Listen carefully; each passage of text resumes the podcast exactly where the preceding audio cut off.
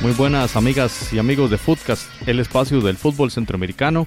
Les saluda José Soro, estamos escuchando el episodio 74 de este podcast que hoy hablará únicamente sobre Copa Oro 2019, la competición más importante de selecciones de la Confederación y para ello contamos con la participación de dos panelistas. Les eh, presentamos a Jonathan Corrales, que bueno, Jonathan, bienvenido de vuelta después de una ausencia ahí eh, de algunas semanas, algunos episodios, por la mejor justificación que existe y es que andaba Jonathan, para que lo sepan los demás, ya lo, ya lo habíamos hablado, andaba en la final de Champions. Así que bienvenido de vuelta, este, Jonathan, a Footcast. No, un placer estar de vuelta. Realmente ya me hacía falta eh, estar de nuevo con, con ustedes y grabando estos episodios del podcast. Y sí, efectivamente, pues ahí un, algunas semanas de ausencia luego de esa, de esa final honestamente venía como un poco resfriado luego del, del, resultado, pero ya, ya con este tema de selecciones y todo el asunto, ya uno se vuelve a meter como en el, como en el tema del fútbol y no, súper contento porque ya, ya este, este sábado en realidad empieza la, la, Copa de Oro y con algunas cosas interesantes que ya, ya vamos a pasar a comentar. Bueno, bienvenido de vuelta entonces Jonathan y también saludamos a Randall Sánchez que está hoy con nosotros también en este episodio 74. Hola José, un gusto saludarte, siempre un un placer compartir micrófono con vos y con Jonathan. Bienvenido. Realmente qué experiencia más linda, ¿verdad? Yo sé, ya y no te fue muy bien el resultado, pero lo importante fue haber llegado. Eso es, eso es importante. Lo importante es que hay salud. Lo importante es que hay salud y llegaste más largo que el Barcelona. Correcto.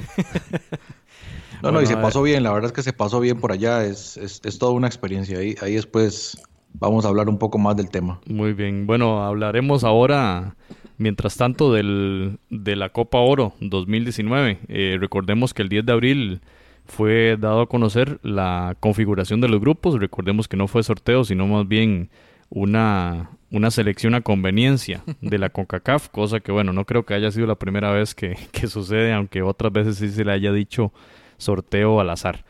La, la competición será eh, del 15 de junio, ya arrancará este, este sábado y terminará el 7 de julio, el día de la gran final. Este se jugará en tres diferentes países, Estados Unidos, la mayoría de los partidos, en Costa Rica, algo histórico para, para este país, y también para Jamaica, que será el, tercer de los, el tercero de los países donde se jugarán eh, estos partidos de Copa Oro que se desarrollarán en 17 diferentes estadios, algo nuevo. Así que la CONCACAF en, en esta fase de enormes cambios está también introduciendo cambios en esta eh, competición. Serán 16 equipos, entonces son por obviedad cuatro grupos, clasifican dos por cada grupo y entonces los clasificados pasan directamente a fase de a fase de cuartos de final prácticamente. Los criterios de desempate para la primera ronda es gol diferencia, como toda competición, goles a favor, duelo particular y si aún así hay empate, pues se irán el tema de, de tarjetas y si aún así hay empate, a un tema de sorteo ya sería demasiada la casualidad para, para, ello. Vamos a pasar rápidamente a mencionar los grupos para ir al análisis, que es lo que queremos hacer en este episodio 74. En este caso hablaremos de que el grupo A está eh, constituido por México, Canadá, Martinica y Cuba. En el grupo B, eh, la selección de Costa Rica, Haití, Nicaragua, Bermudas. En el C, Honduras, Jamaica, El Salvador y Curazao. Ahorita le vamos a entrar a cada uno de los grupos.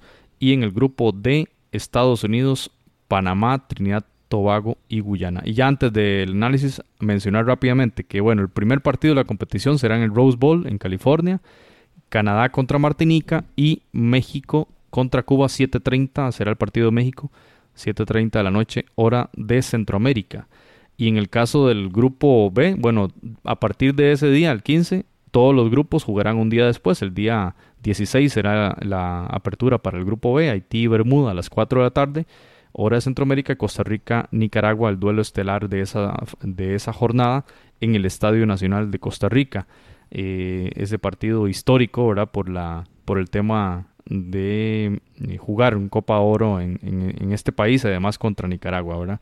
Curazao Salvador será el partido que abre el grupo C el lunes 17 de junio en el Estadio Nacional de Kingston y a las 7 de la noche, hora de Centroamérica, Jamaica, Honduras, partido bravísimo allí también para cerrar esa jornada en ese grupo y la jornada, digamos, de la, la, primera de las jornadas para todos los grupos cerrará el martes 18 con el Panamá Trinidad Tobago a las 5.30 y a las 7.30 hora de Centroamérica, Estados Unidos, Guyana. Así que compañeros, esa es eh, básicamente la, forma en que fueron estructurados los grupos y pasaríamos entonces en este podcast a analizar, ¿verdad?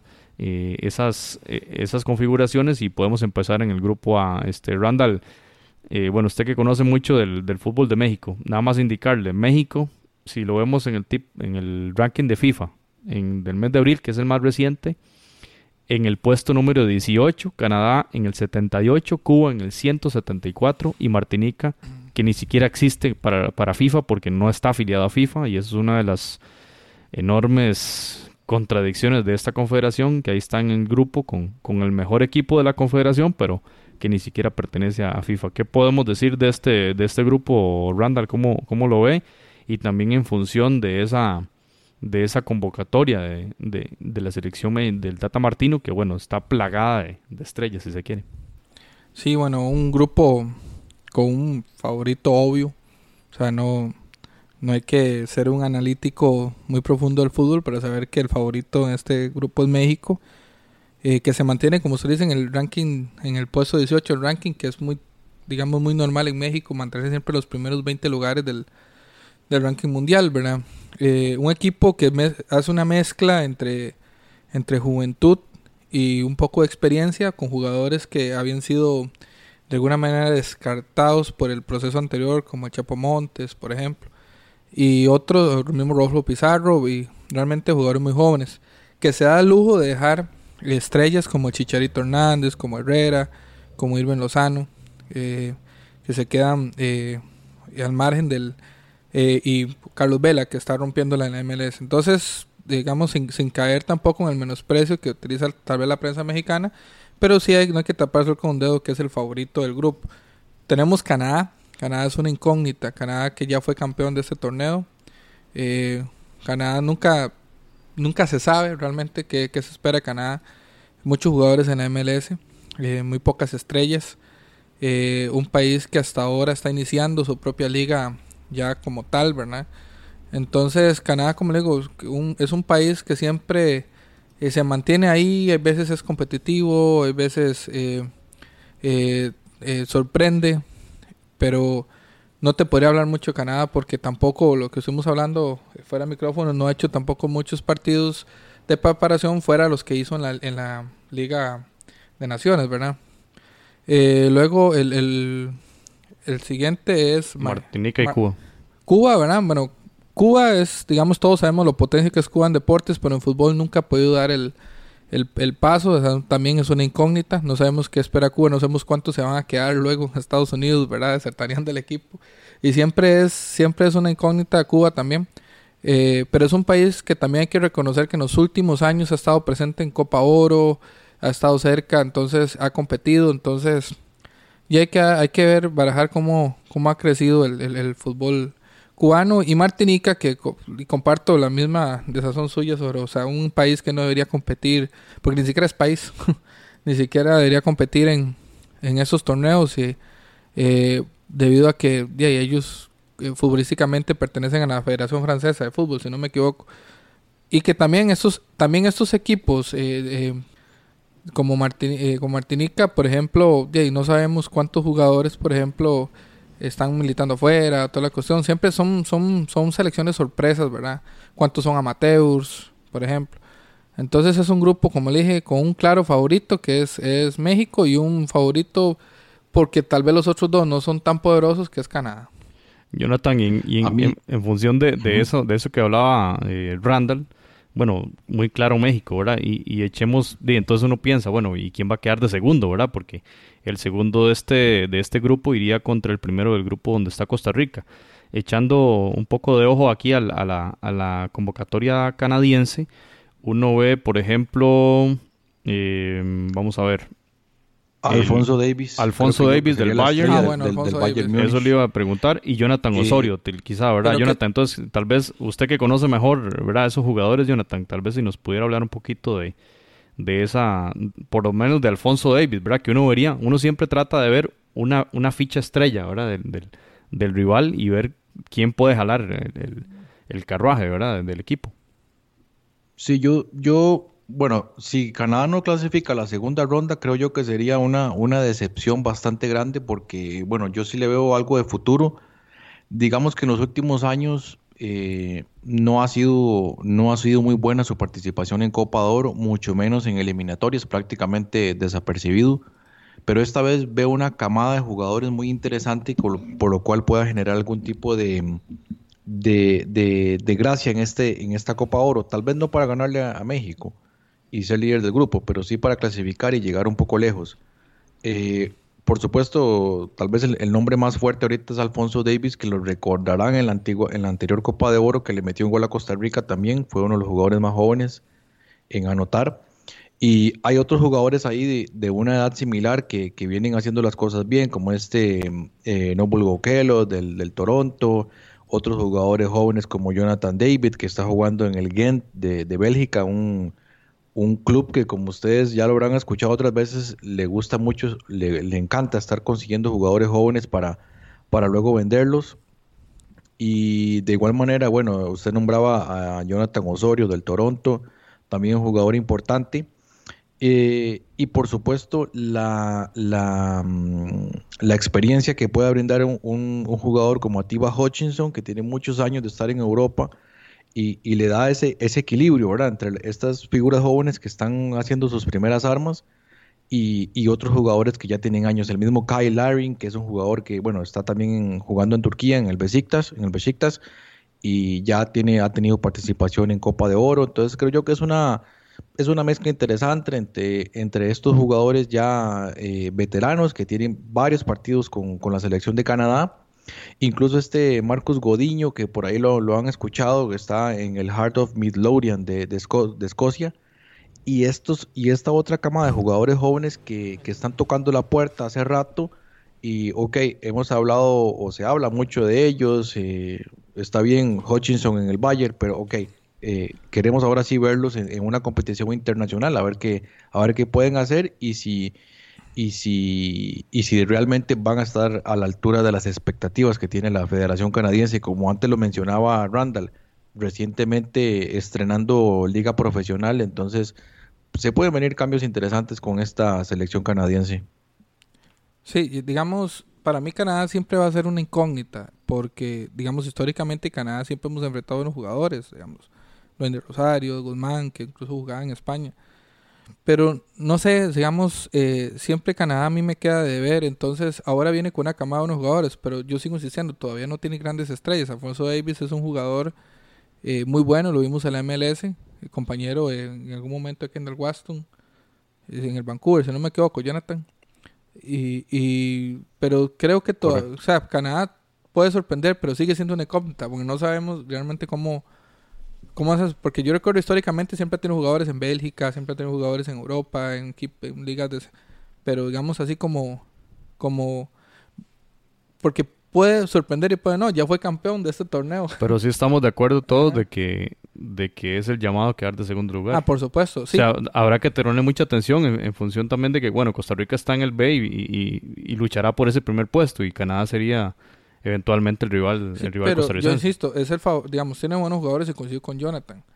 Pero eh, es el favorito a llevarse el segundo puesto porque tal vez no tiene rivales como Honduras, Costa Rica, o sea, de más peso, digamos, pero pero ojalá de una ojalá Canadá despierte, la CONCACAF necesita más equipos fuertes para subir el nivel y ojalá. Ahora ahora bien, compañeros, ya para pasar al grupo B, antes de pasar al grupo B quiero eh, mencionar los resultados de Canadá, los últimos cinco resultados en, el en marzo de 2008, 2018, perdón, le ganó 1-0 a Nueva Zelanda. Y después de eso fueron todos los partidos de la Liga de Naciones. Le ganó 8-0 a Islas Vírgenes de visita, 5-0 a Dominica, ganó en San Kitts and 0-1 y ganó 4-1 contra Guyana Francesa en casa. más allá de eso, no hay, eh, no tenemos aquí a mano resultados de, otros partidos. Parece que no hubo muchos otros eh, partidos de preparación. Y eso es lo que uno a veces ve, ¿verdad? que son, son jugadores, eh, porque usted ve la nómina y realmente clubes importantísimos. Blackburn Rovers, Estrella Roja, Montreal, Los Ángeles FC, el Bayern, que ya mencionó Jonathan Rangers de Escocia, Toronto FC, el Impact de Montreal, etcétera, etcétera, etcétera. Y que bueno, yo veo esos clubes y yo digo, este equipo tiene mejores jugadores, o sea, los clubes de esos jugadores son mejores que todos los, los clubes donde juegan los costarricenses, ¿verdad? Y entonces habrá que ver, ahora yo quiero preguntarles en función de esa mezcla extraña entre buenos jugadores, pero una selección que juega muy poco y que gana todo porque los rivales, son los rivales de las que están ahí en los puestos 200 para arriba del, ranking de FIFA. Entonces, como dice Randa, es una incógnita, esa se la compro. Pero a ver, compañeros, ¿cómo ven a este equipo peleando contra un centroamericano? En el caso costarricense, por ejemplo, si termina Costa Rica de primero y Canadá de segundo. Jonathan. Yo sí le veo, bueno, es que lamentablemente contra Canadá eh, varios equipos centroamericanos han tenido malas experiencias, eh, entre ellos Costa Rica. Entonces, eh, creo que lo vería parejo. Si bien es cierto, en eliminatoria normalmente Centroamérica saca ventaja, pero yo a este equipo de canadiense yo, le tengo fe. O sea, eh, puede ser que, definitivamente con mi, mm, digamos, como predicción me vaya muy mal, pero yo sí le tengo fe. Creo que es, una, es una selección que puede dar la sorpresa en, este, en esta Copa de Oro. Pero vamos a ver. Igual no olvidemos eh, y casi no hemos hablado de la selección de Martinica, coincido con ustedes que no debería estar participando en, Copa de Oro. En, en, la, en, la, UEFA recordarán que también hay algunos miembros que no son, no son de la FIFA, como el caso de Gibraltar, pero han, han, querido ya ir, eh, ir eh, acomodando esas, esa situación. Pero, por ejemplo, ahí aparece este Kevin Fortune del Troya, jugadores ya de, muchísima experiencia, como este Kevin Parsemain, que ya tiene varios Copas de Oro. Entonces, es un equipo que, que normalmente, debido a esa incógnita de que pues, es muy difícil conseguir sus, sus, videos y los convocados muchas veces son sorpresa y llegan al, a la Copa de Oro sin ningún tipo de presión y a veces se jalan, como decimos popularmente, se jalan sus tortas. Ya ha pasado, ¿verdad? Ya ha pasado anteriormente por ejemplo, creo que fue la Guadalupe, una vez que hizo una gran Copa de Oro también con, con jugadores que habían jugado con Francia, inclusive. No sé si fue Guadalupe, no me recuerdo cuál fue la. Y ahí tienen, usted revisa la lista de Martinica y encuentra jugadores del Sporting de Gijón, del Tenerife y del Seattle Saunders. Y el Club Franciscain, que ya ha jugado la Champions aquí en la CONCACAF. Entonces sí, lo que Jonathan dice también obviamente tiene mucha razón, ¿verdad? Pero bueno, quizá nuestro malestar de que esté ese equipo aquí nos, nos haga un poquito obviar, ¿verdad? El hecho de, que esté en la competición, pero, pero sin duda que podría ser también, por esa incertidumbre también que usted menciona, Randall, podría ser un equipo que le dispute a Canadá el segundo puesto. A, mí me molesta que estén porque hay un doble discurso de la CONCACAF, que por ejemplo quieren desarrollar el fútbol del área y todo, pero Martinica le está quitando campo a una posible selección, inclusive la misma Guatemala, que viene regresando de de, de, una sanción y que realmente va a competir por, por el fútbol con CACAF con una selección de CONCACAF con sus equipos. Entonces, a mí me parece que es un campo perdido solamente por, por jugar de inclusivos, tal vez. Bueno, muy bien, compañeros. Pasemos al grupo B, donde está Costa Rica. Costa Rica está en el puesto 38 del ranking de la FIFA. Haití es el otro equipo en el puesto 100, Nicaragua en el 129 y Bermuda en el 175. Hay una disparidad también si, si tomamos en cuenta el ranking de FIFA como un parámetro de medición, ¿verdad? Vamos a, ya vamos a ver la medición que vale y es la de la cancha. Entonces, Jonathan, ¿qué podemos decir de este, de este grupo B? Un grupo definitivamente que, que bueno, tiene el claro, el claro favorito que es la, la selección de Costa Rica y en donde en teoría no debería tener ningún tipo de problema, sin embargo el, rendimiento de la selección costarricense en los últimos partidos no es el óptimo. En el caso de Gustavo Matosas le está costando muchísimo. Por una serie de situaciones, eh, hay jugadores que ya no, ya no están pasando por su mejor momento, históricos, jugadores históricos de la selección de Costa Rica. Y viene ese proceso donde, ok, queremos tener nuevos convocados, figuras frescas para la selección, pero no todos están rindiendo a lo que se esperaba y lamentablemente el listón en este momento está muy alto porque venimos de una, de una generación interesante que hizo cosas buenas y ahora a estos, a estos nuevos muchachos les está costando un poquito llegar a, ese, a esos mismos niveles que estuvo la selección. Y por otro lado, una selección de Nicaragua que, bueno, en algunos medios de comunicación se habla de las, la mejor selección de Nicaragua de todos los tiempos. Eh, bueno, está todavía por verse. Yo creo que Nicaragua todavía no ha tocado techo, puede hacer cosas interesantes, viene trabajando muy bien con, con Henry Duarte, entrenador costarricense de muchísima experiencia y académicamente súper preparado, pero con un reto bastante difícil. Sin embargo, bueno, como ya hemos hablado muchas veces en, este podcast, ya hay varias figuras que han logrado dar el salto a otras ligas y eso también ha mejorado muchísimo. Recientemente vienen de, disputar ese ah, histórico amistoso contra la selección de, de Argentina y bueno, finalmente pues es, es, es, lo, que, lo que tenemos. Y Haití, que Haití es una selección bastante buena, eh, siempre, siempre competitiva en, Copa Oro, así que es, es, a tener cuidado. En la Liga, en la Liga de Naciones le fue bastante bien, por eso es uno de los cabezas de serie y por lo tanto es una selección a tener muchísimo cuidado. Creo yo que ahí entre Haití y Nicaragua se estaría saliendo el, el segundo clasificado para, para la segunda fase y Bermudas, que Bermudas es una de las sorpresas de la Liga de Naciones y como sorpresa, por supuesto, que también le dio golpes certeros a equipos históricos de la, de la CONCACAF, como es el caso del Salvador, que lo tuvo muy cerca de eliminarlo y al final más bien entre los resultados le, echó un poquito la mano para, para esa clasificación. Entonces, creo que es, tal vez es uno de los grupos, vamos así, eh, eh, eh, a priori, digamos, disparejos comparado con, otros que ya vamos a analizar, pero que aún así podría reparar algunas, alguna sorpresa de camino. Randall, eh, ¿qué, podemos decir de la convocatoria de Matosas y cómo ve usted la selección de Costa Rica en esta Copa Oro? Eh, una convocatoria, yo no sé si polémica, porque sí, digamos, pero sí ha dado de qué hablar, eh, con varios jugadores, digamos, que van por nombre, ¿verdad? Sin, sin ritmo, eh, que nadie duda de sus capacidades porque han sido probados. Eh, Brian Reeves, por ejemplo, Gamboa. También una selección, digamos, que digamos, ve el regreso de un Álvaro Saborío, eh, jugador de 37 años, goleador, bigoleador del Campeonato de Costa Rica y, digamos, de un Cristian Bolaños, que es el que tiene el récord nacional de, haber jugado más mundiales.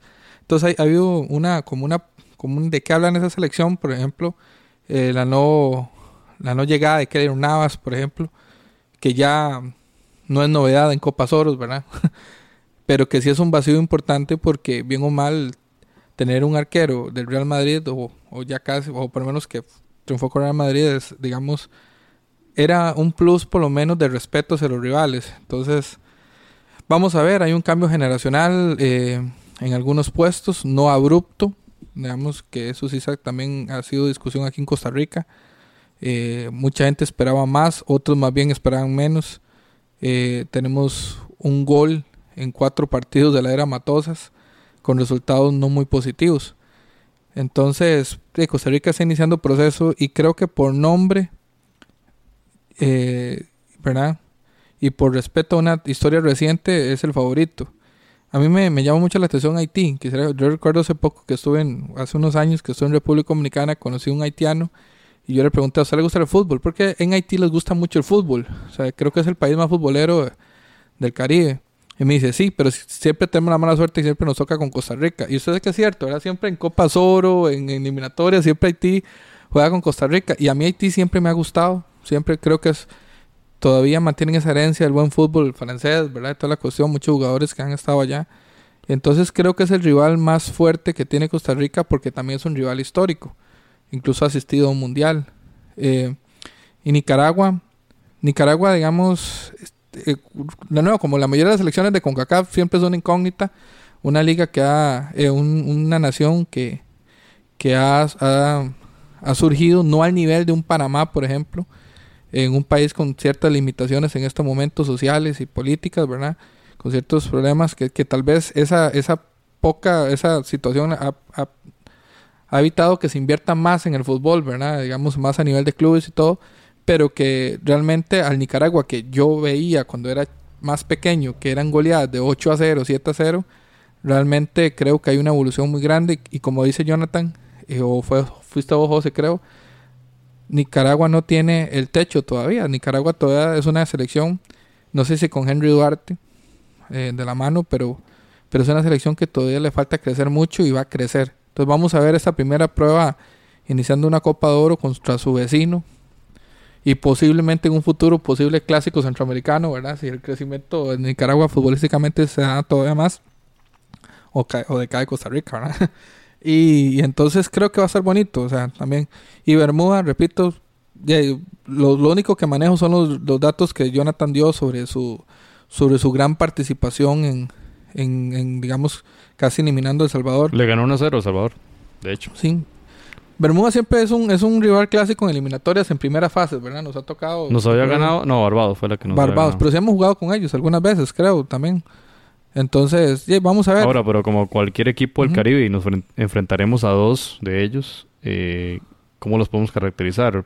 Eh, son jugadores de un biotipo muy fuerte, rápidos, con con un portentoso físico que aguantan todo el partido corriendo, ¿verdad? O sea, no es sencillo, digamos, más allá de la diferencia, digamos, técnica y demás, siento que los equipos del Caribe sí han mejorado en esa, en esa parte y, quizá han invertido también en direcciones técnicas y, procesos, ¿verdad? Que les han llevado a, tener algunos éxitos. El hecho de que Bermuda esté en la Copa Oro es un éxito para ellos y que le hayan ganado El Salvador en la Liga de Naciones es un éxito también, por supuesto. Eh, y, y no sé si has notado, José, perdón que te interrumpa, que y Jonathan, que es el de los datos acá, siempre a los equipos caribeños las Copas Oro les va bien. Ellos les van mal en eliminatorias, ¿verdad? Digamos ahí Jamaica y Trinidad Tobago que llegan siempre a la hexagonal uno que otro, pero siempre los equipos sobresalen. Haití siempre hace Copas de Oro muy y digamos vamos a ver cómo la Bermuda. Entonces también también hay que hay que darle el chance, o sea, no no no hay que ganar los partidos antes de jugarlos al rato se puede dar una gran sorpresa y Costa Rica no, no lidera este grupo. Sí, lo que... Lo que... Y, y, para repasar algunos nombres, y bueno, yo quisiera también que usted comentara los de Nicaragua, que creo que los maneja bastante bien, pero en el caso de Haití tal vez no, no es una selección plagada de, estrellas, pero sí puedo em, resaltar lo, de este, bueno, y lo hemos hablado varias veces acá, de este eh, Wild Donald Guerrier, que es el, jugador del, del Karabakh en Azerbaiyán, que ha jugado Champions y normalmente es uno de los jugadores de CONCACAF que, que está ahí entre, entre los, los que participan en la Champions, un equipo eh, interesante de ahí, Azerbaiyán, que ha tratado de, hacer las cosas bien. Creo que ese es de lo, de lo poquito que trae, que trae Haití, pero como les decía, estos jugadores eh, eh, franceses y todo esto, eh, bueno, de, de, con algún tipo de ligamen con Francia, siempre tienen sus, sus, su peligro. Y en el caso de, de Bermudas, hay, bueno, la mayoría por supuesto son de, de, equipos de Bermudas, pero hay varios que participan en, en, la pirámide de fútbol británico y resaltaba lo que, lo que hacía este Naki Wells, que la pasada temporada estuvo con el Burnley pero estaba a préstamo del Queens Park Rangers, un, equipo de la, por supuesto, la Championship, y creo que, pareciera que es como la, la figura más fuerte ahí a tomar en cuenta. Vamos a ver qué, presenta este equipo de eh, Bermudas. Es interesantísimo, ¿verdad? Cuando analizamos estos equipos y, y por más que uno los desconozca, siempre tienen jugadores allí en la segunda, en la tercera de, Inglaterra, y nosotros tenemos a, a, a Brian Oviedo con el Sunderland ahí, más bien pulseando no, no, subió no, descender, ¿verdad? Y, y, esa es nuestra referencia, ¿verdad? Entonces, eh, yo lo que, lo que analizo es eh, a no tirar las campanas al, vuelo y decir que ya ganamos. Viendo los partidos de Haití, eh, Haití le ganó en el 24 de marzo 2 a 1 a, Cuba en, por la Liga de Naciones y después de eso disputó tres amistosos. Los tres fueron en este mes de junio. 1-0 perdió contra El Salvador de visita y este partido contra Chile, que fue el día 6, 2 a 1 perdió contra Chile. De hecho, iba ganando 0-1 el equipo de Haití. Este, si no me equivoco, el primer tiempo terminó 0-1. Y me parece a mí que ese resultado tiene que dar, eh, dar una, una, sorpresa y decir, eh, Haití no es un equipo que, que cualquiera de los rivales, ni Nicaragua ni, ni Costa Rica, se van a, comer vivo, ¿verdad? o sea, va a, ser, va a ser algo difícil y eso creo que la afición en este país considera que, que el que el grupo será pan comido. Bueno, y yo creo, yo creería que no, a juzgar por estos resultados. El último de los amistosos lo disputó el día 11 contra Guyana, ganó, ganó 3 a 1. Y ahora que lo que Jonathan mencionaba de, de dónde juegan estos eh, los jugadores, especialmente Guerrier en el, en el Karabakh. Eh, para, para mencionar, o más bien para terminar el análisis de este grupo, compañeros, hagamos una pequeña pausa para escuchar a Virginia Lobo. Tenemos a Virginia desde Canal 6 de Nicaragua y, y nos va a contar entonces eh, con más detalle sobre la selección pinolera de cara a esta Copa Oro. Hola, hola José, hola a todos. Como siempre para mí es un placer poder compartirles un poco sobre nuestro fútbol nacional acá en Nicaragua. Y bueno, se jugó el partido histórico finalmente Nicaragua-Argentina, muchos lo dudaban, pero ya pasó. El viernes pasado 5 a 1 el resultado en contra de Nicaragua, pero ese encuentro deja muchas cosas importantes. Eh, jugar eh, contra una selección mundialista, contra una selección campeona del mundo, contra una selección referente del mundo, significa mucho. Decía el profesor Henry Duarte eh, antes de ese partido que Nicaragua ha hecho las cosas bien, por eso ya está llamando la atención. Y justamente también Scaloni lo dijo en la conferencia de prensa previo al partido. Habían visto un par de partidos de Nicaragua y les gustaba el sistema de juego de Nicaragua, les gustaba el planteamiento que hacía Nicaragua. Nicaragua es una selección que no golpea tanto, que no va a lo rudo como de repente las selecciones caribeñas sí, que se caracterizan por, por la fortaleza, ¿no? Entonces le gustaba el juego de Nicaragua, vieron, nos pusieron los ojos en ella, se dio el partido. Eh, doblete de Messi, el mejor del mundo, que que decir, eh, de repente algunos jugadores de Nicaragua lo frenaron en algunas jugadas, de repente imposible, hasta los mejores defensores del mundo se la hace Messi.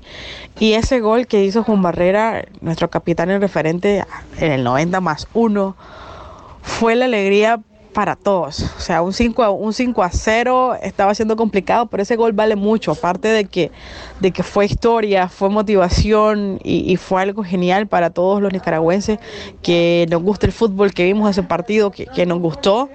Entonces, nada, eh, partiendo de eso, jugar contra los mejores del mundo es un plus. Seguramente también el profe por ahí observó debilidades y fortalezas de muchos de los jugadores, ya sabe con quién contar. Hay una nueva convocatoria para Copa Oro, algunos jugadores quedaron fuera, llamaron otros. Así es que nada, ya pronto el partido contra Costa Rica, se los decía anteriormente yo, Copa Oro ya es otro torneo, eh, otro nivel.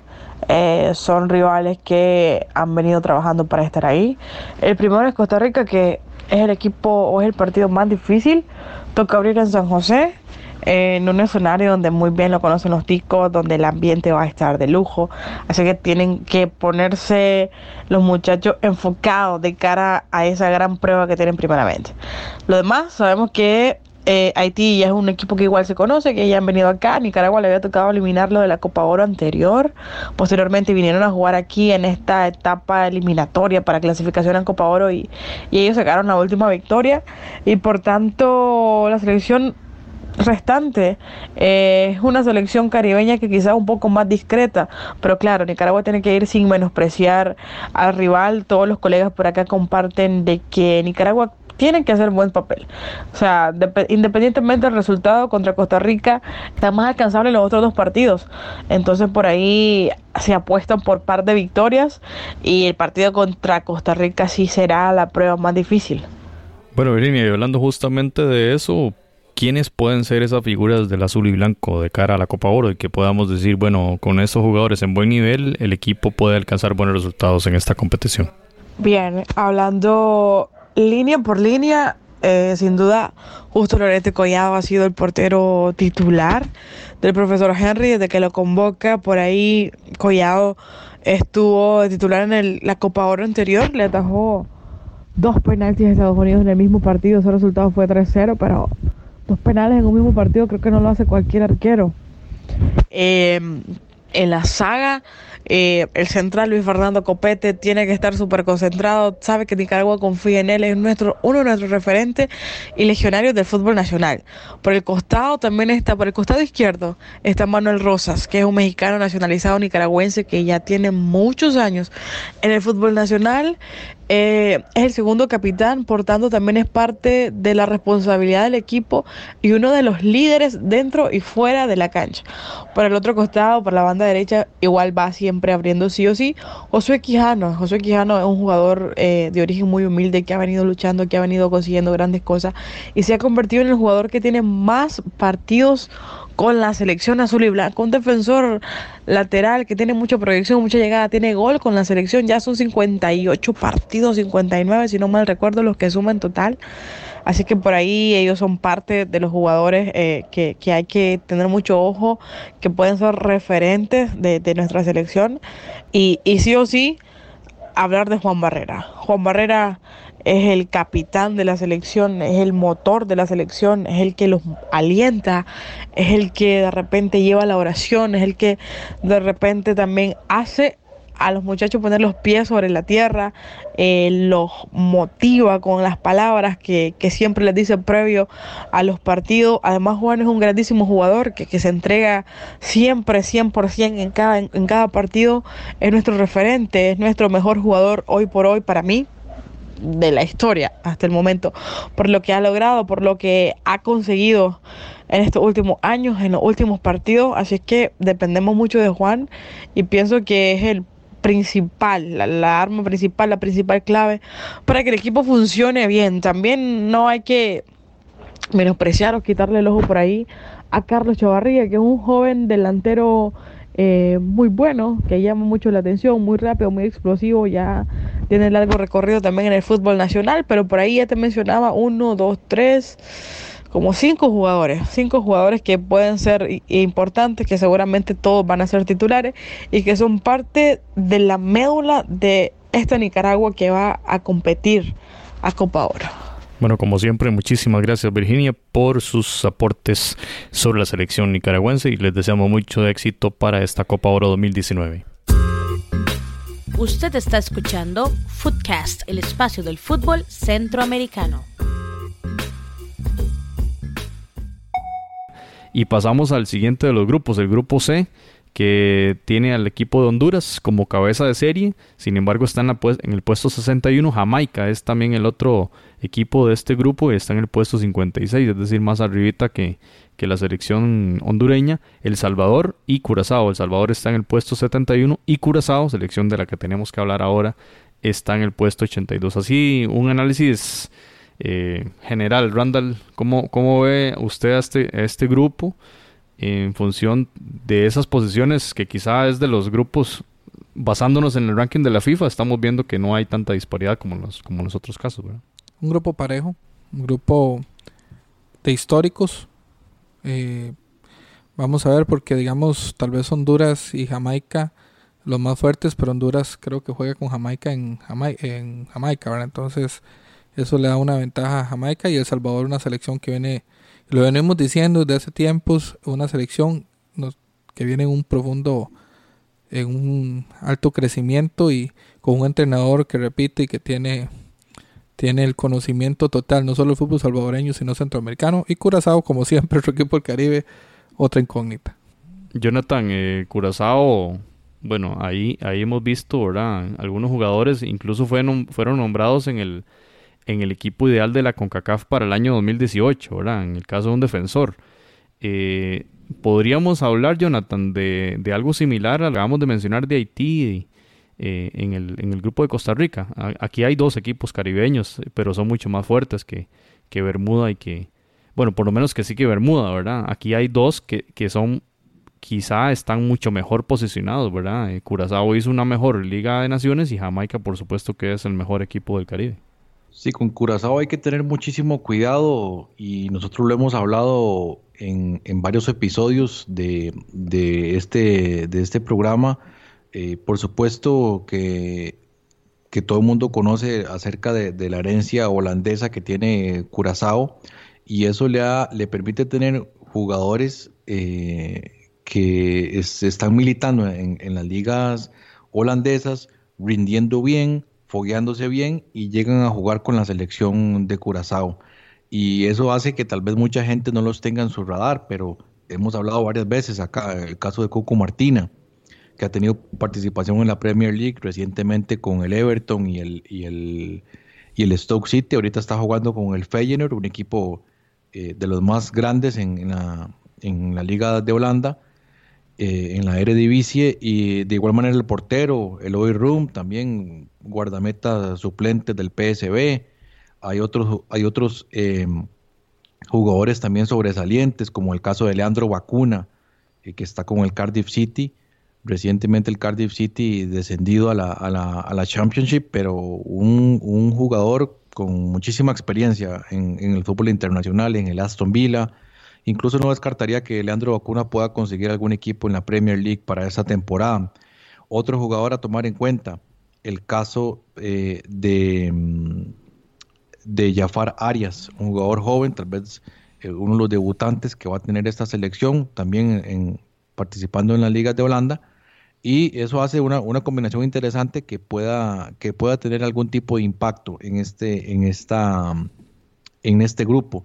Y como bien ustedes lo decían, este en el papel es el grupo de la muerte. Y de aquí van a, van a haber sorpresas porque están equipos bastante fuertes, bastante competitivos y también con la, con la situación de que la primera jornada se juega en Jamaica, entonces ahí va, pesa un poco la localía para el equipo de Jamaica y del cual ya, ya casi vamos a hablar, pero compañeros, le, ustedes le ven eh, esperanza a este Curazao, en la Liga de Naciones le fue bastante bien, fue una de las sorpresas, eh, hace poco fue, estaba siendo dirigido por Patrick Kluivert, y, y, yo creo que sí, que perfectamente podría dar una, una campanada. Yo, yo lo que veo es, Jonathan, o sea, como usted dice, el primer partido es en Kingston, o sea, estamos hablando clima caribe, afición caribe y El Salvador juega contra Curazao. O sea, y Honduras contra Jamaica. Honduras, lo hemos mencionado en el episodio 68. Honduras, eh, siendo cabeza de serie, le jugaron, le jugaron feo acá y iba a jugar de visita, siendo cabeza. O sea, más bien lo lógico hubiese sido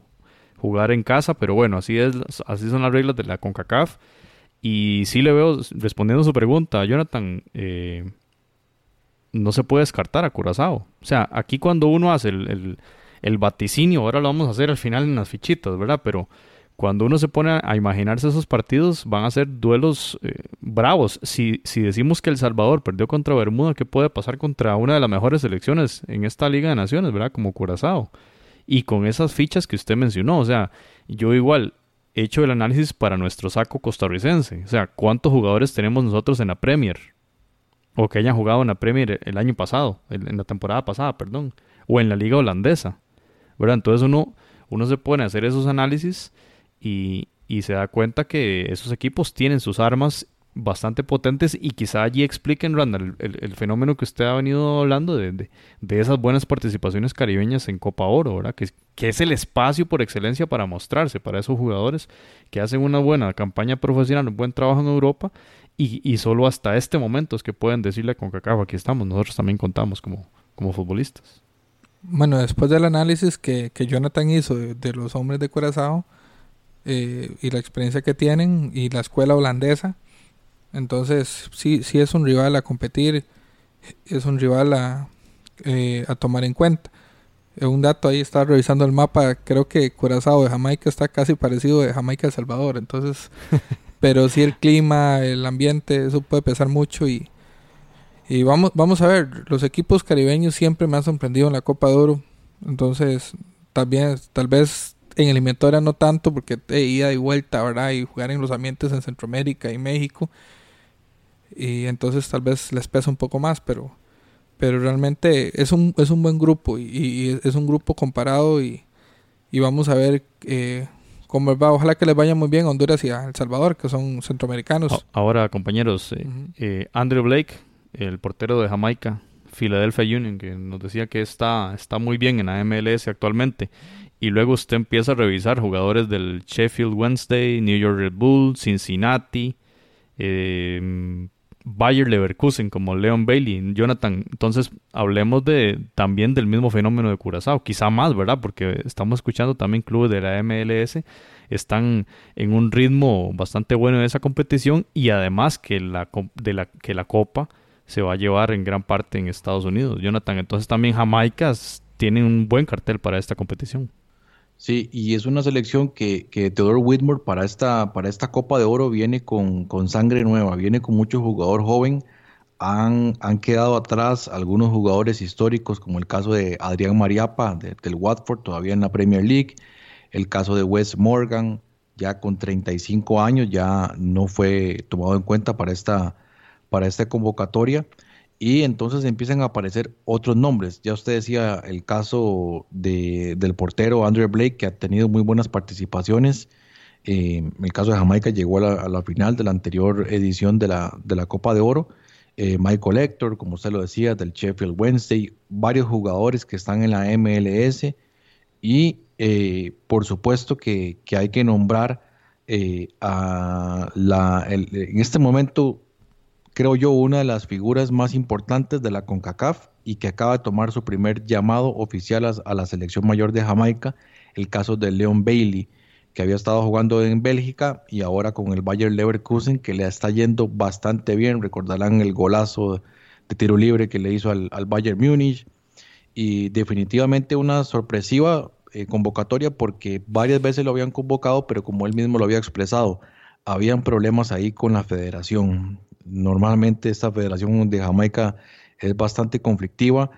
Parecía que ahí a nivel familiar había algunas situaciones de que habían posibilidades de que pudiera ser convocado por, por Inglaterra, pero definitivamente eso al final no, se dio y estaba como, como dicen un poco quitado para, para estar en, en, la selección y finalmente aquí está en, en Jamaica. Tengo muchas expectativas de verlo ya con la selección. Su primera participación tiene 21 años y vamos a ver cómo le va. Como repito, una de las figuras más promisorias del fútbol de CONCACAF y que va a tener su primera participación en, en Copa de Oro. Y además de eso, ya otros jugadores eh, con un poquito más de experiencia, con, con que eh, Theodore Whitmore eh, termina de, de, complementar esta selección. Ya habíamos hablado de, Damian Lowe, que, que ahora está jugando en, en, en, en Noruega tuvo una muy buena participación en la Copa de Oro anterior, Jevon Watson ya con 35 años y también ahí mencionar a Darren Mattox, que creo, que yo, que, creo yo que son de las figuras más sobresalientes. Y por supuesto mencionar el caso de Malik Foster, eh, jugador de Liga Deportiva Alajuelense, a préstamo con el Río Grande Valley, Valley de los, los Toros, 22 años, y también será tomado en cuenta en esta Copa de Oro. Bueno, y antes de pasar a los equipos que más nos interesan en el grupo, que son los centroamericanos, este, mencionar sobre esta selección de Jamaica que también, bueno, dimos el panorama Curazao, lo vimos con fuerza. Ahora Jonathan habla con ese detalle de Jamaica y yo también le digo, bueno, yo también le puedo poner la fichita a Jamaica con esos jugadores.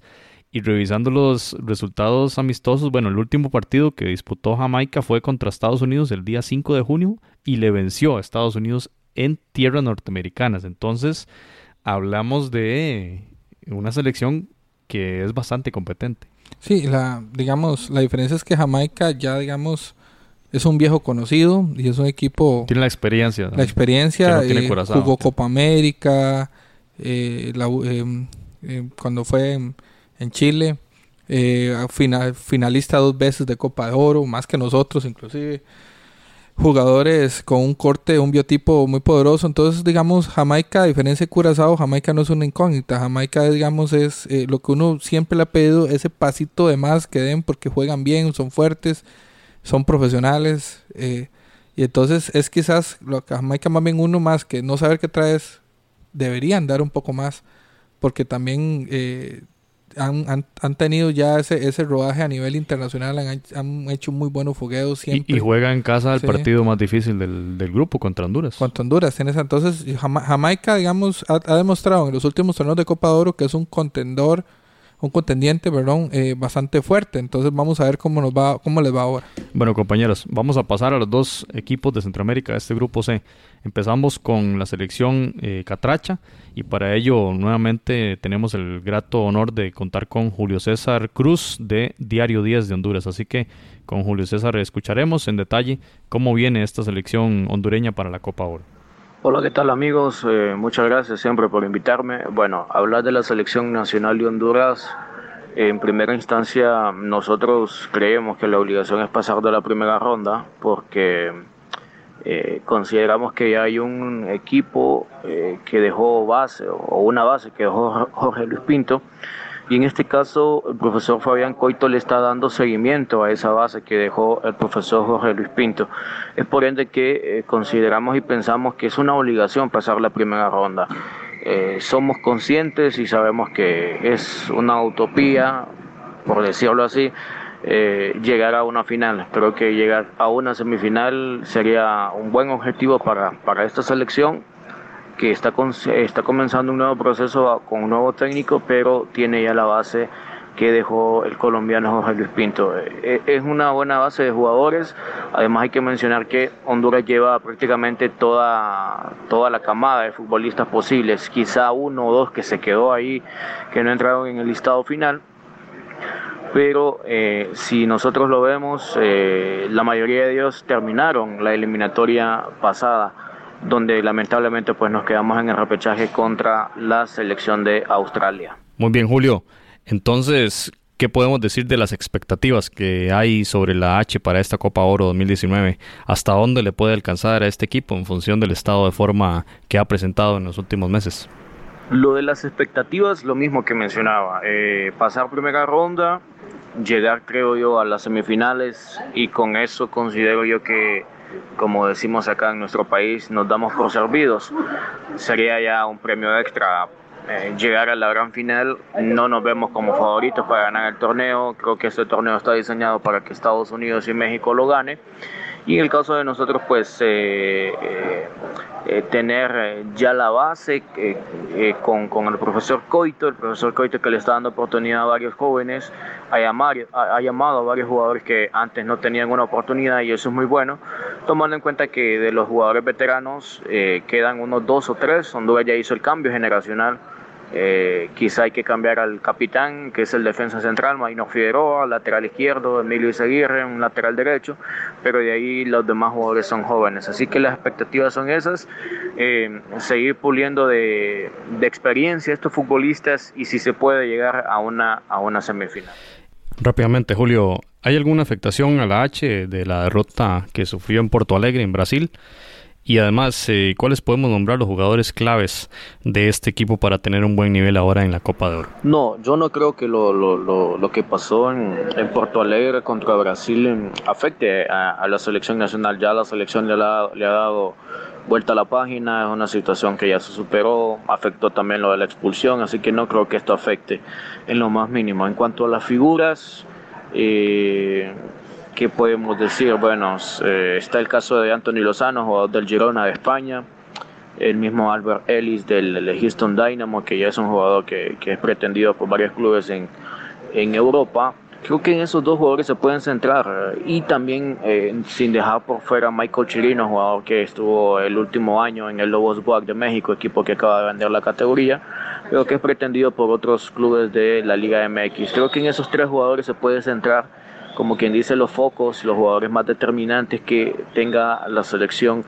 nacional. Lastimosamente eh, se dio un caso que eh, hay un futbolista que fue llamado por Fabián Coito, él pertenece al Inter de Milán, tiene solamente 20 años y fue llamado eh, para en primera instancia para la sub-23, pero cuando Fabián Coito lo tiene y lo ve jugar en, en amistosos, le llama la atención y y lo lleva a la selección mayor. Incluso jugó de titular contra Paraguay en el 1 a 1. ¿Qué pasa? Cuando él ya quiere ver si lo puede inscribir para Copa Oro, pues ya no lo puede inscribir porque él no está en el prelistado de 40. Así que si lo hubiese llevado, hubiese sido también otro jugador importante a tomar en cuenta. Él se llama Rigoberto Rivas y pertenece al Inter de Milán. Pero en cuanto a la pregunta de ustedes, pues los tres jugadores a tomar en cuenta son esos: Anthony Lozano, Albert Ellis y Michael Chirino. Muchas gracias a Julio César por esta participación. Interesante lo que menciona de, un Honduras que, bueno, reconociendo que esa final, México-Estados Unidos, como mucho la, vemos, ¿verdad? Y, y, reconociendo que un buen resultado para Honduras sería llegar a semis. Yo creo que cualquier selección de Centroamérica firmaría eso hoy por hoy. Y bueno, ahora pasamos a la selección eh, salvadoreña, vamos con la selecta, así que escucharemos ahora a Pablo Rodrigo González desde San Salvador, quien nos hace también un análisis de lo que está pasando ahí y cómo llega la selección cuscatleca a esta Copa Oro. Así que pasamos y le damos la bienvenida a Pablo Rodrigo González. Adelante, Pablo. ¿Cómo están amigos de Foodcast Centroamérica? Un gusto nuevamente estar con ustedes. Vamos a hablar, como ya mencionaban, sobre la selección del Salvador, la preparación, cómo llega la selecta Cuscatleca a Copa de Oro en ese debut que va a tener el próximo lunes 17 de junio ante Curazao en Kingston, Jamaica. Eh, la selección del Salvador, dirigida por el mexicano Carlos de los Cobos, llega eh, con la base de jugadores que había, teniendo, había tenido o estaba teniendo actividad en los últimos partidos. Ha disputado dos juegos amistosos, uno contra Haití, que ganó 1 por 0.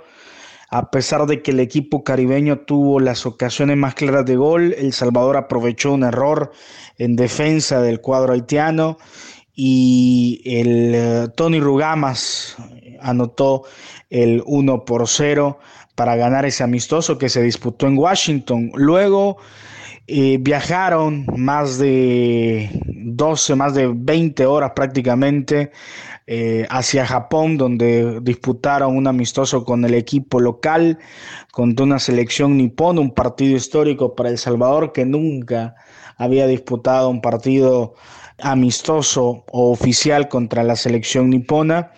Eh, se pierde 2 por 0 en un encuentro donde fue totalmente un monólogo de la selección de Japón. Se vio eh, la diferencia y el nivel del equipo asiático con relación al cuadro salvadoreño, pero al final parte del aficionado del periodismo mencionan que pues fue un, un amistoso para aprender, otros que fue pues un partido donde poco se puede, se puede aprender o poco, poca utilidad se le pudo sacar porque realmente la selección de El Salvador incluso eh, tocó muy poco el balón ante un cuadro japonés que tuvo mucha intensidad, mucha dinámica y se vio pues la diferencia como les menciono. Eh, al final un viaje larguísimo, un amistoso pues que por lo menos se jugó prácticamente una semana antes del debut para que pues eh, la cantidad de horas que se viajó, el cansancio que puede provocar esto, aparte del cambio de hora que puede provocar, no afectará tanto.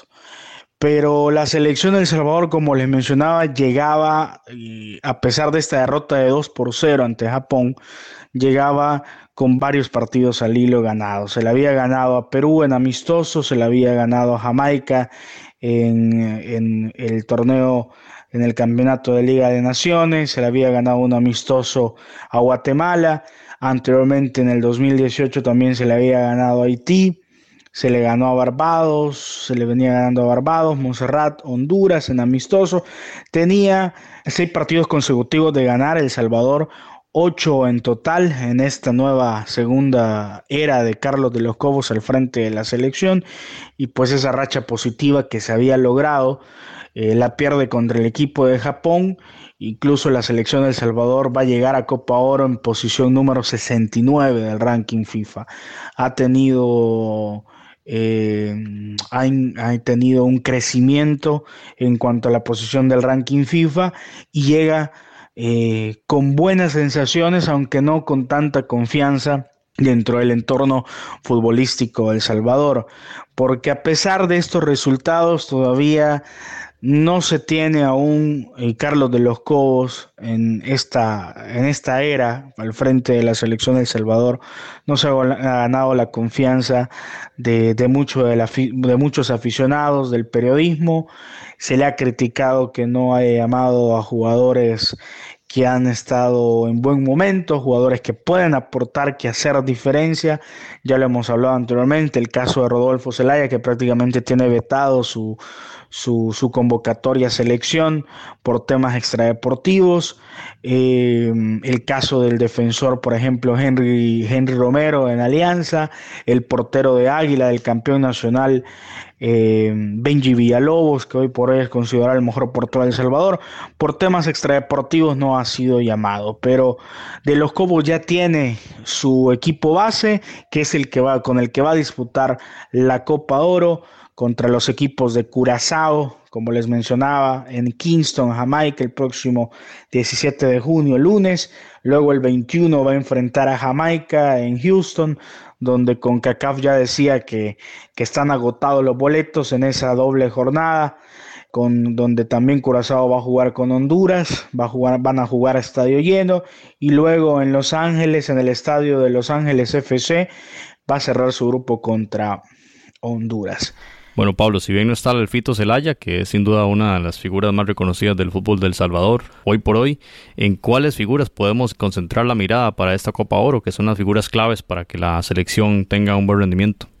¿Qué jugadores a destacar de esta selección y quiénes pueden hacer diferencia? Primero, la figura en estos momentos, que es Oscar Serén, eh, este volante del cuadro aliancista de Alianza, es un jugador rápido, habilidoso, que asiste, que hace goles y que está en un buen momento de forma y que tiene también como incentivo, como motivación el salir del país, el ser visto por algún equipo en el extranjero y poder pues eh, buscar llegar a otras latitudes, a ligas de otras latitudes.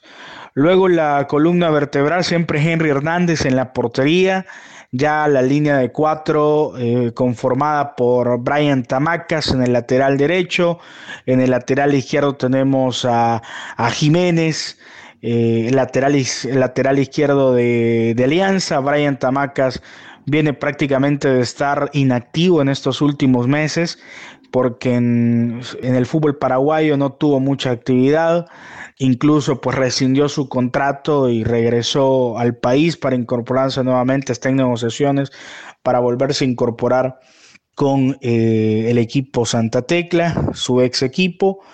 No le fue muy bien, regresa al país, pero de los Cobos para él es su lateral derecho estelar. Los dos centrales van a ser eh, Roberto Domínguez, eh, jugador por el momento de FAS. Se habla de que va a regresar a Santa Tecla también. Y la otra pareja, su pareja de centrales es Iván Mancilla, el defensor aliancista. Y en el medio campo, pues probablemente veamos a Óscar Serén, Jaime Alas, hombre que, que está en el municipal, capitán del municipal de Guatemala. En el centro del campo, Narciso Orellana. Y Darwin Serén probablemente sea el equipo titular. Y adelante, como volante ofensivo, probablemente juegue Marvin Monterrosa, futbolista de la Alianza, o Gerson Mayen, futbolista del Santa Tecla. Oscar Serén, Jaime Alas, Narciso Orellana de Alianza, Darwin Serén del Houston Dynamo de la MLS, Marvin Monterrosa o Gerson Mayen y adelante eh, va a jugar con un solo delantero, en este caso va a ser Nelson Bonilla, jugador del fútbol de Tailandia eh, va a ser el delantero titular y Tony Rugamas va a ser el atacante que sea la variante en lugar de Nelson Bonilla. Así probablemente juegue la selección del Salvador 1-4-5-1 es la formación que va a jugar. No creo que en, en, ninguno de los partidos juegue con dos delanteros y sacrifique un, volante. Me parece que esa va a ser la formación. Siempre va a jugar con los cinco volantes, dos eh, abiertos, dos por eh, extremos, los, los, dos volantes de marca y eh, Marvin Montaroso, Gerson Mayer libres para conjuntarse con, con el único delantero con el que va a jugar la selección salvadoreña probablemente no, no tengamos, y como les mencionaba, el entorno de El Salvador no tiene mucha, mucha fe en esta selección. No, no, no genera buenas sensaciones en algunos, eh, en algunos sectores, en otros sí, pero normalmente cuando la selección de El Salvador llega sin tanto brío, no llega siendo favorita, al final nos termina sorprendiendo a todos. Así que en su grupo me parece que Jamaica viene de ganar a Estados Unidos, Honduras es un, es una incógnita, Curazao viene de disputar un, una cuadrangular en Asia que le fue muy bien, quedó subcampeón contra equipos como China, por ejemplo. Entonces, eh, para El Salvador clasificar a cuartos de final, ya sea en segundo o tercer lugar, me parece que es cumplir un objetivo bueno, un objetivo bueno tomando en cuenta que este torneo le sirve a, Carlos de los Cobos para seguir armando una base, para seguir armando eh, el proceso que le permita ser competitivo de cara a los próximos compromisos en, en CONCACAF Liga de Naciones y por supuesto en la próxima eliminatoria. Eh, un gusto estar con ustedes, eh, un saludo a todo el equipo y hasta pronto. Bueno, muchas gracias como siempre a Pablo González por ese detallado informe desde San Salvador y que nos da un panorama muy claro de lo que espera también la selecta para este torneo que se avecina. Eh, bueno, la mejor de las suertes también para Honduras y El Salvador de parte de Footcast. Y pasamos al último de los grupos, compañeros. Grupo D, Estados Unidos, Panamá, Trinidad, Tobago y Guyana. Entonces hablamos los estadounidenses, lugar 24 en el ranking de la FIFA, es el segundo mejor equipo de la Confederación según esta medición de FIFA. Panamá en el 74, mundialista de Rusia. Trinidad Tobago bastante abajo, 93. Y Guyana en el puesto 175. Eh, Jonathan, eh, Estados Unidos, bueno, derrotó a Costa Rica 2 a 0 en, el mes de febrero con bastante claridad y luego derrotó a, Ecuador, pero después de eso, un empate contra Chile y dos derrotas. 0-1 contra Jamaica, ese partido que ya acabamos de mencionar, y un 0-3 bastante fuerte contra Venezuela. No sé si eso significa eh, que, viene, que viene en descenso o, será parte de los cambios y las pruebas que hace Berhalter ¿verdad? para esta selección. ¿Cómo, ¿Cómo ve usted a Estados Unidos de cara a la Copa Oro, Jonathan?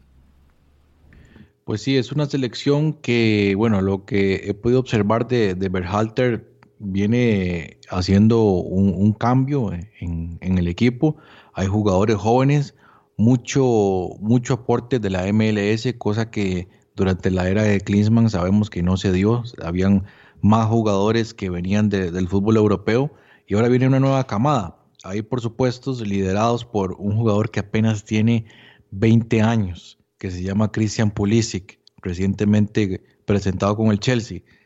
Tiene 20 años y es el capitán, es la esperanza de Estados Unidos. Eso dice mucho. ¿Dónde quedaron todos los jugadores históricos? ¿Dónde están eh, eh, los que deberían tener el peso en este momento de la selección y todo recae en, un adolescente prácticamente, en, una, en, un jugador bastante joven y que tiene sin duda muchísima presión en el caso de los Estados Unidos.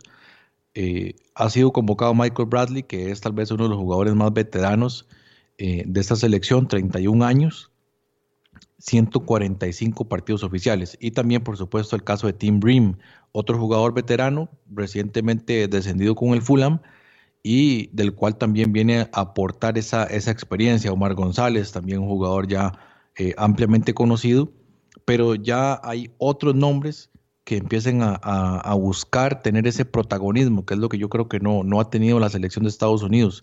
Los jugadores jóvenes necesitan dar ese salto ya con la, con la selección y entre ellos jugadores como Jonathan Lewis, el mismo Tyler Boyd que está jugando en, en, Portugal, Jordan Morris que se ha hablado mucho, ha tenido una pequeña lesión, el caso de, bueno, Jesse Sardes, este sí no, no, es ninguna, no es ninguna sorpresa, ya tiene 27 años. Nos hizo sufrir mucho en febrero, Sardes. Correcto. Y no ha podido dar ese salto al fútbol europeo. El, el mismo Paul Arriola es otro de los jugadores jóvenes tratando de, de dar de qué hablar. Christian Roldán, el, mismo Weston, eh, Weston McKinney, que es jugador del Schalke, ha tenido participación con el Schalke. Eh, he escuchado muchas cosas acerca de este Will Trapp, un jugador, un, contención de los Estados Unidos, sin embargo a mí todavía no, no me convence. Y otro jugador eh, interesante, el caso de, Matt Miasga, uno de los, de los tantos jugadores que tiene el Chelsea a préstamo, y del cual, bueno, vamos a ver cómo le va. Como les digo, es una selección que viene con figuras nuevas. Lo vimos contra Costa Rica, sabemos que es, es una selección que sigue siendo fuerte, va a ser fuerte en, la eliminatoria. E incluso cuando empiecen a sumar otros, otros muchachos que tiene ahí en la mira, como, como Timothy Wea, que bueno, ahora estuvo en el Mundial Sub-20. Pero lo que hablamos antes extra micrófonos, pareciera que todavía no está lista esta, esta generación.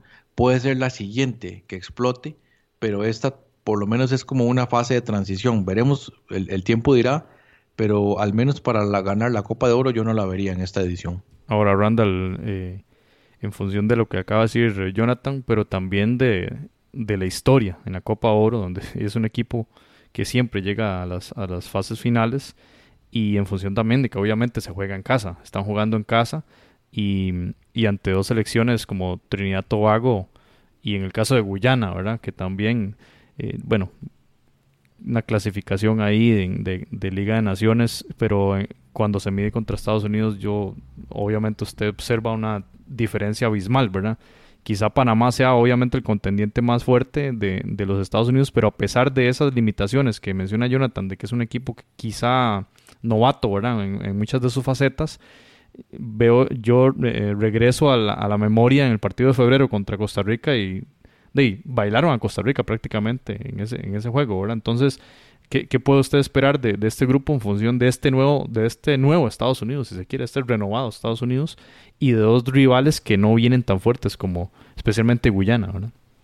Sí, bueno, ese partido en Costa Rica fue un partido también engañoso porque Costa Rica también fue con un, con un equipo totalmente nuevo, incluso jugadores muy juveniles que se probaron como este Ronaldo de Cartago, por ejemplo, eh, y que un Loría, que creo que está en un equipo eh, inferior en Estados Unidos, en una división inferior, perdón. Entonces, un primer tiempo que fue bueno y, el segundo tiempo ya se mostró podrido. Si algo yo le reconozco a los equipos de Estados Unidos, al famoso equipo gringo, es que ellos manejan muy bien lo que son curvas de rendimiento y, y, y entonces inmediatamente ellos en lugar de lo que haríamos cualquier país latinoamericano, caernos porque no fuimos al mundial, ellos comenzaron a trabajar una vez que quedaron eliminados.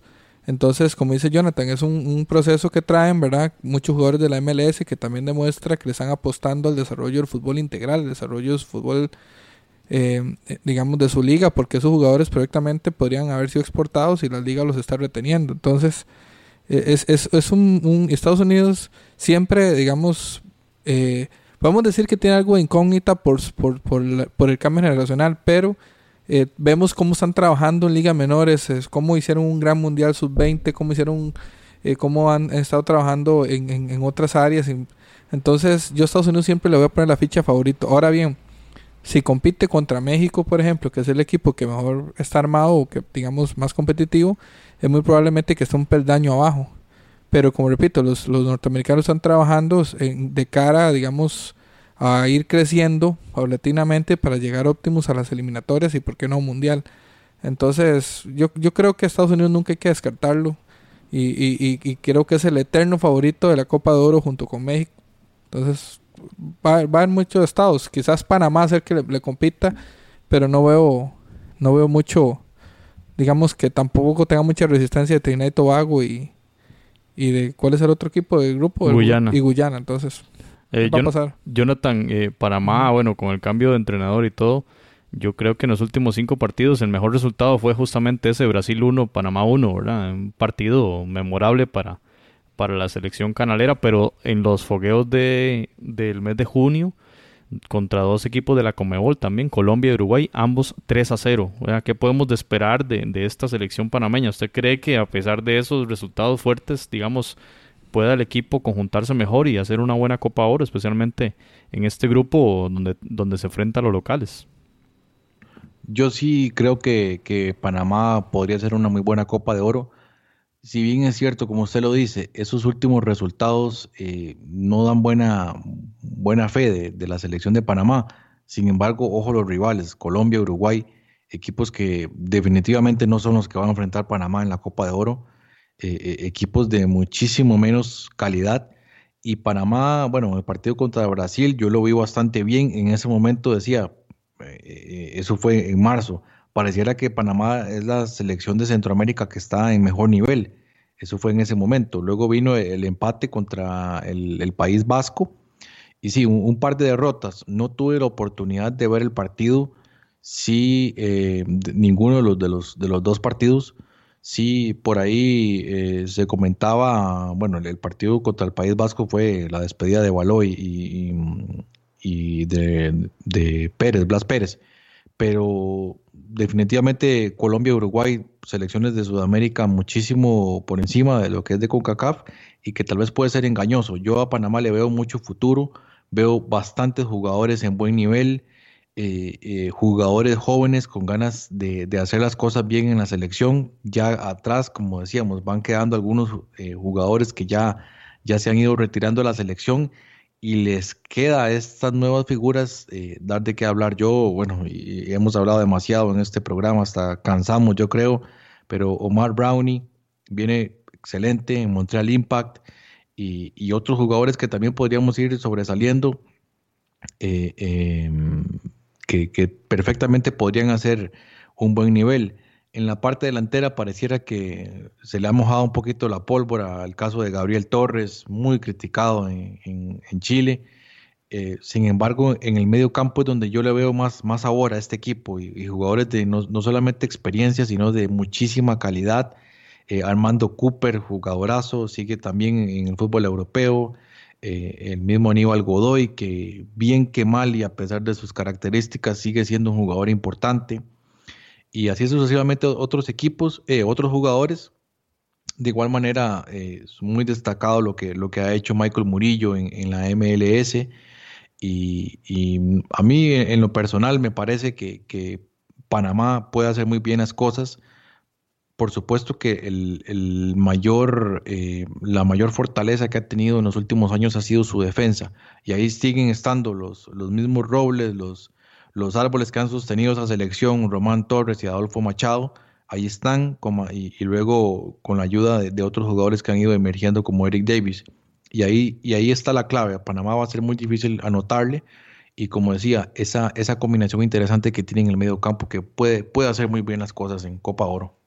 Ok, compañeros, antes de pasar ya al, cierre del programa, mencionar rápidamente los resultados que, ha tenido Trinidad Tobago en los últimos partidos. Eh, perdió 0-1 contra Tailandia, 1-0 contra Irán, 1-0 contra Gales. O sea, todos los partidos los ha perdido 1 por 0. Y el, más reciente fue un empate a 0 contra el equipo japonés. Y lo cual a mí me deja también esa, esa, esa duda, esa incertidumbre respecto a la posibilidad de un TIT bastante fuerte también en Copa Oro, por lo menos un equipo resistente, o sea, perder contra Irán 1 a 0 apenas en, ¿verdad? contra esa selección de las mejores de Asia, dice mucho, y contra una de las mejores de fijo de Asia como Japón, empatar a cero. También, lo cual eh, es muy interesante. Me parece eh, también que no podemos dar del todo el, descarte de, de Trinidad Tobago y y también ahí tendrá Panamá un, fuerte contendiente. Ahí también puede ser clave eh, cuántos goles logren meterle todos los rivales a, Guyana, ¿verdad? Como un, como un factor de desempate, ya lo veíamos en el tema de, los criterios de desempate, el gol diferencia, por supuesto, que, que marca la pauta. Entonces, ahí también... y, un poco de, de, morbo también con Trinidad porque eh, fue el verdugo de los Estados Unidos, entonces es un enfrentamiento interesante y varios jugadores de la MLS que se conocen bastante bien, Jovin Jones, Kevin Molino, el mismo Cordel Cato, jugadores ya con algún tipo de experiencia. Sí, como usted lo decía, no, no, no está pasando, pasando por su mejor nivel, pero, pero va a tener también ahí un poquito de morbo. Y aún así, como usted menciona, o sea, igual usted ve la lista y de, equipos, digamos, donde, donde están trabajando esos jugadores trinitarios y igual se le desearía cualquier país de Centroamérica que los jugadores estuviesen allí, especialmente en MLS y algunos equipos, digamos, de unas ligas eh, europeas allí en, en, ligas B, digamos, de Europa, pero que igual eh, son niveles mucho más altos que lo que tenemos acá en la región. Y decir que también tiene todo algo, podemos decir que que es otro de los equipos que les da les va bien estos torneos. Ha tenido muy buenos resultados contra nosotros, contra pues, México, entonces el, la Copa de Oro le sienta muy bien a ellos. Eh, que, que, si han tenido un bajón, yo creo que de la caída de, de Jack Warner, ¿verdad? Eh, Trinidad ha perdido un poco el impulso, ¿verdad? Todo sabemos que son dos islas muy pequeñas, ¿verdad? Pero todo el impulso que se le dio en su momento ya no lo tiene, pero aún así sigue siendo un equipo que siempre, siempre compite y siempre está entre los panoramas de hexagonales finales para Mundial y, Copa Entonces no es un equipo que, haya que descartar. Yo sí quería agregar algo de Panamá. Digamos, recordemos que Panamá está también teniendo un cambio generacional. Porque sus grandes figuras, su generación dorada, que lastimosamente su triunfo llegó muy tarde, ¿verdad? Que fue la clasificación a Rusia, eh, dejando oportunidades en el pasado muy, muy buenas.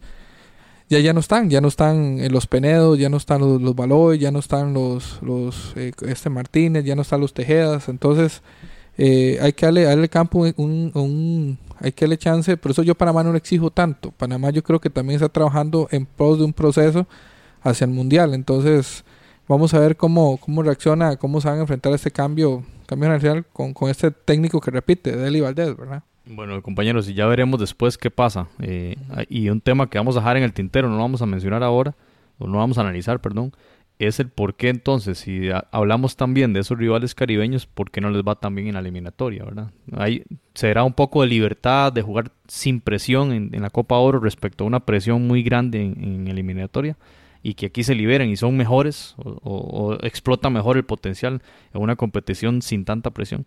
Eso lo dejaremos ahí en el tintero. Hablaremos ahora de las llaves, porque ya mencionamos los grupos, pero cómo se configuran los cuartos de final. Y, va de la siguiente forma. El primero del grupo de México va contra el segundo del grupo de Costa Rica. O sea, el primero del A contra el segundo del B. Lo contrario también es cierto. El primero del B contra el segundo del, del A. Y esos ganadores de esas series jugarán semifinales. Y en, el otro sector del, de la competición hablamos del primero del C, es decir, el primero del grupo de Honduras jugará contra el segundo del grupo de Estados Unidos y el primero del grupo de Estados Unidos jugará contra el segundo del grupo de Honduras. Así que esas serán los semifinalistas y como ya lo indicaba Julio César, todo eh, está estructurado para que Estados Unidos esté en, una, en un brazo de la, de la llave y, los mexicanos en otra. Vamos a ver si al final se, se, da lo que la CONCACAF quiere o si, esperemos que sí, resulta un equipo ahí sorpresivamente metiéndose en la final de esta Copa Oro. Compañeros, nos falta algo para terminar el, podcast, el episodio 74, y es las fichitas. Vamos a, tirar los batazos. Eh, los batazos de la, de la fase regular, ¿verdad? De, las, de la fase de, de, grupos. Entonces, Randall, de, usted va a tener que decirnos cuáles van a ser los dos clasificados del grupo A. Eh, México y Canadá. México y Canadá. Este, Jonathan, en ese grupo A, ¿cómo lo ves? Sí, ahí voy igual México y Canadá. México y Canadá. Bueno, ahí, yo, yo digo lo mismo, México, Canadá, es como la, lo más lógico. Ahora sí, Jonathan, el grupo B, Costa Rica, Haití, Nicaragua y Bermuda, ¿cuáles serían los dos clasificados? Ahí le, le, pongo la fichita a la clasificación de Costa Rica y también a la selección de Haití. Randall. Igual, igual, eh, digamos, esperaría el crecimiento de Nicaragua y, y, el, y, también por el compatriota Henry Duarte, que es el, el director técnico, pero yo creo que Haití sigue siendo una selección fuerte en estos torneos y, y vamos a ver si clasifican de segundo Costa Rica y Haití. Bueno, ya Nicaragua había eliminado a Haití con un 3 a 0 en Managua de, la tras anterior Copa Oro. Yo voy a apelar a eso y voy a apelar a, a, una clasificación a una clasificación nicaragüense. Costa Rica Nicaragua voy a, votar. Sería interesante votar en ese caso para sería muy bueno. Se imaginan un México Nicaragua en cuartos muy interesante histórico también para Nicaragua que viene haciendo muchas cosas históricas como este partido contra Argentina que acaba de disputar Grupo C este Randall Honduras Jamaica El Salvador y Curazao cuáles dos clasifican allí el grupo de la muerte. ¿eh? Sí, ese grupo está difícil la quiniela porque eh, son selecciones muy fuertes. Pero yo voy a darle la fichita a Jamaica porque sigo insistiendo, la Copa Oro es el torneo de los caribeños.